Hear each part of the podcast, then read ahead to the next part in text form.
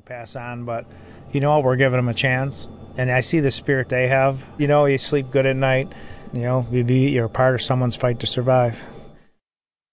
DeMarco flies out of Teterboro Airport, located in the U.S. state of New Jersey.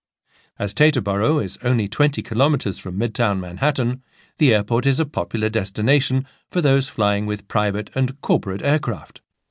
Listen now as DeMarco talks about the rich and famous people who use the airport.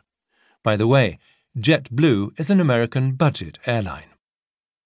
Yeah, you don't know who you're going to see here. Bon Jovi was here last Friday when I was here. Um, Donald Trump came through before he was even nominated. I, I thought it was really nice. He came through with his people, came back in. He saw a young little guy with cancer. He came back in and wished the kid good luck and took a picture with him. I thought that was very nice. You know, I saw Prince here about a week before he passed. He didn't look very well. You don't know who you're going to see. This is how everybody travels. They don't go JetBlue. We're going to hear from one of DeMarco's passengers now. Crystal McClear has thyroid cancer. As there was no suitable option for treatment in her hometown, DeMarco's charity brings her to where she can be properly looked after. Listen now as McClear talks about her situation. I've been going here since June um, for my cancer treatment. It's my fifth reoccurrence. It's tough some days, but you try and do your normal stuff and pretend it's not there sometimes. It's an aggressive thyroid cancer. We'll find out tomorrow the results. Still anxious every time we have to get results. Hopefully, the cancer is being good and we can just kind of continue our life.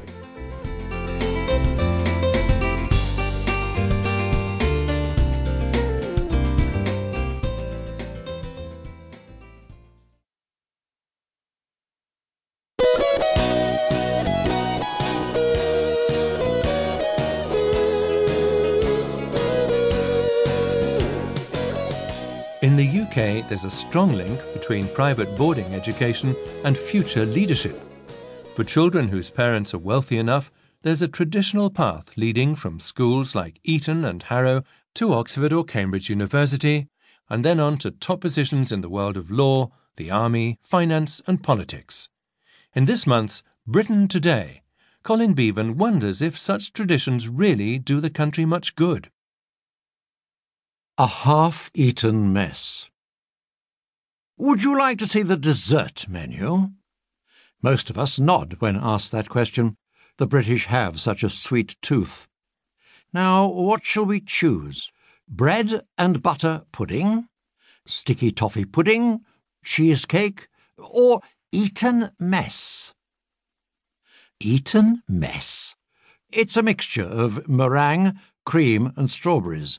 And yes, it does look a mess. As for Eton, it's the elite private school that's produced 19 British Prime Ministers, the last of them David Cameron. The story goes that Eton mess was invented there. You may remember David Cameron. He left politics when he lost the Brexit referendum. He certainly left us a mess. But perhaps it's unfair to blame his school. Maybe it's only half fair, in which case he left us a half eaten mess. Not all Prime Ministers went to Eton. Its traditional rival is Harrow, which is where Winston Churchill went to school. Will David Cameron make a political comeback in the way that Churchill did? Having lost the election in 1945, Churchill was back as Prime Minister in 1951. It's unlikely. But there may be a way he could still use his talent for translating a popular pudding into politics. If you visit Churchill's old home at Chartwell, you'll see a letter of congratulations from Buckingham Palace sent when Churchill was head of some organisation that was celebrating its 50th anniversary. The congratulations come from Prince Philip, with a puzzling extra comment.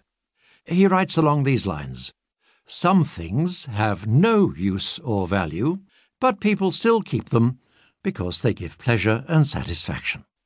In other words, Churchill's organisation was pointless, but it made people feel better. It's not much of a compliment, but as Prince Philip was no doubt aware, he was almost describing his own job too.